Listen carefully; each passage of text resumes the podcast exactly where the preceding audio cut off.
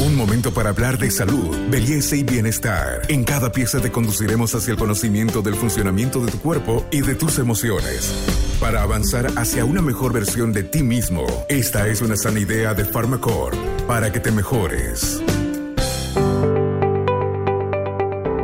Soy el doctor Carlos Dip, médico psiquiatra en el Hospital de Clínica, profesor en la Universidad de las Cátedras de Psicopatología y Psiquiatría y eh, se me ha pedido que hablemos sobre el suicidio. Bienvenidos a un nuevo podcast Buen Vivir. Hoy vamos a hablar del suicidio.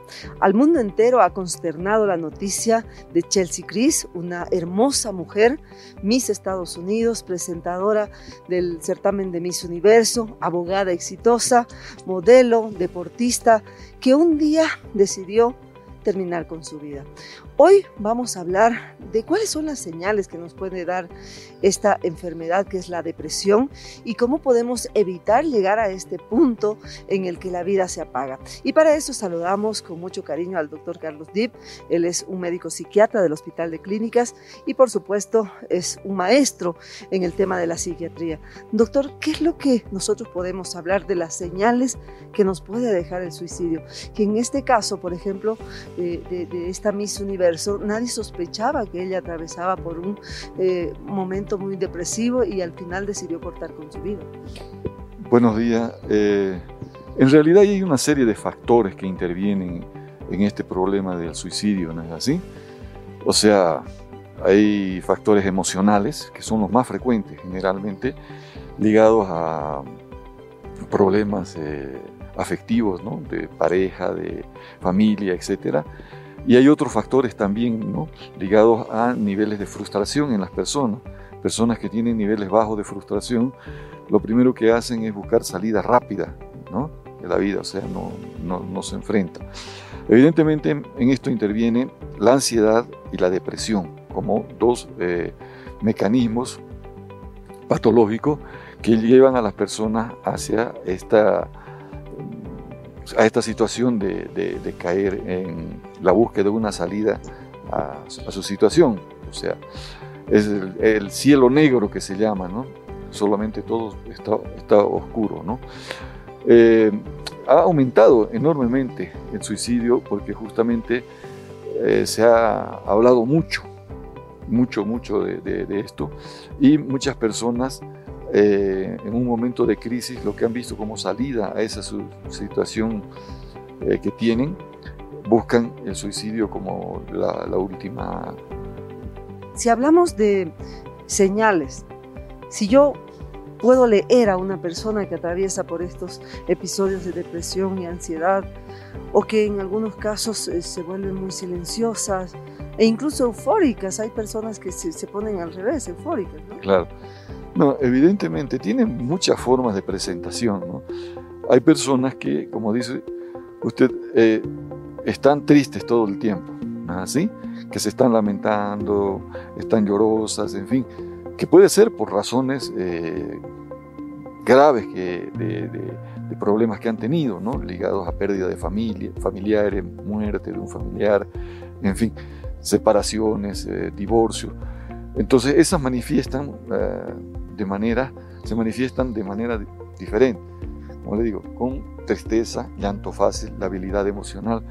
En otros casos, más bien, la persona parece endurecerse, como que eh, no manifiesta, no, no, da ningún signo ni eh, manifestación de que está en un estado depresivo, o sea, lo oculta y más bien reacciona agresivamente, los dos extremos. Generalmente lo que debe siempre llamarnos la atención son esos cambios de conducta y comportamiento en las personas. ¿no? En ese momento hay que, después de un suceso, ya sea la muerte de un familiar o otro suceso que pueda haber ocurrido en la persona, tenemos que inmediatamente tratar de ver con un especialista qué es lo que está pasando. Porque son, hay personas que saben ocultar, ¿no? De repente la familia después nos dice si iba al trabajo, si hacía sus cosas, si estaba preocupada por su hijo, etc. Y sin embargo, eh, ¿cómo tomó esta decisión? lo que pasa es que esta persona fue acumulando paulatinamente este estado emocional, esta baja emocional, y terminó tomando esa decisión. Este podcast es una sana idea de Pharmacorp. Lo que le decía, la parte oculta de esta enfermedad, que normalmente la persona aparentemente sigue funcionando, va al trabajo, hace sus actividades, pero se vuelve menos comunicativa, se vuelve menos eh, mm, amable, menos alegre. Entonces, la familia muchas veces dice, sí, está aburrida porque se ha peleado con su novio, o porque ha perdido el trabajo, o porque ha tenido tales problemas, pero ya se va, se va a arreglar, es, su carácter, ¿no? Y generalmente la persona va, sigue acumulando, digamos, la parte negativa, y es ahí en que en cualquier instante o en cualquier momento toma la decisión de quitarse la vida. Otro aspecto, doctor, las personas muy solitarias, por ejemplo, medias ermitañas, que no les gusta socializar, también deberían eh, llamar nuestra atención o tratar nosotros de acercarnos a ellas, eh, entablar una conversación para romper esa soledad que tienen, o, o al contrario, deberíamos dejarlos en su aislamiento. No, lo que pasa es lo siguiente, ¿no? Hay personas que, porque todo esto depende mucho de la personalidad también de cada uno. Hay que personas que en su naturaleza son solitarios, que les gusta estar, ¿no? Disfrutan ser ermitaños. Claro, más que ermitaños, disfrutan de otras cosas, ¿no? Yo, yo, yo tengo amigos que viven solos o amigas que viven solas y que disfrutan de, de, sus espacios, como ellos dicen, tener mi espacio para mí, para leer, para hacer cosas, en, fin, ¿no? Y hay otras personas que evidentemente ya por eso ya va más ligado a los rasgos de personalidad que están permanentemente en estado de lamentación, de tristeza, de la habilidad, de frustración. Generalmente muchas personas que se han frustrado en la vida viven con una depresión crónica, ¿no? ¿Por qué? Porque se pusieron objetivos y no pudieron lograrlo. A veces ha aumentado mucho, por ejemplo, en la juventud, la tentativa de suicidio o el suicidio, pero ¿por qué? Porque eh, los padres cada vez nos hemos vuelto más exigentes, ¿no? No que mi hijo quiere estudiar medicina, y hay tantos médicos y ya, ¿para qué va a estudiar medicina? Tiene que estudiar ingeniería, que tiene que estudiar ingeniería. Y insisten en, en coartarte la libertad del muchacho y las personas terminan tomando decisiones demasiado fuertes, como esta, por ejemplo, del suicidio, ¿no? Entonces, doctor, eh, para finalizar, eh, las señales son importantes, debemos estar atentos, no dejar pasar algún cambio en conducta de nuestros seres más cercanos y tratar de mantener esa magia de la comunicación. Es importante, es importante en el momento en que vemos que la persona pierde comunicación, que ya no se comunica. Segundo, que de lo simpático, alegre, como dice la familia, pero si era una persona lleno de vida, eh, empieza a bajar ese estado de ánimo, o sea, es fundamental siempre estar atento a esos cambios de ánimo de la persona, que pueden estar en depresión, o sea, tristeza, la habilidad, llanto fácil, emocionalmente afectado, a personas que cambian.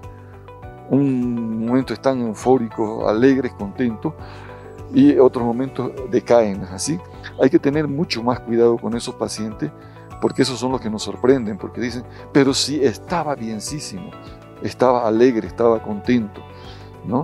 Y eh, de repente de la noche a la mañana toma esta decisión. Esos son los más peligrosos. Soy Carmen Melgaro y hemos hablado sobre las señales del suicidio. Involúcrese si ve algún cambio importante y que además se prolongue por algún tiempo. Con nosotros, con Buen Vivir, será hasta nuestro próximo podcast. Hasta aquí llegamos hoy. Síguenos en nuestras redes sociales de Facebook, Instagram y en nuestra revista digital Buen Vivir. Esta es una sana idea de Pharmacorp.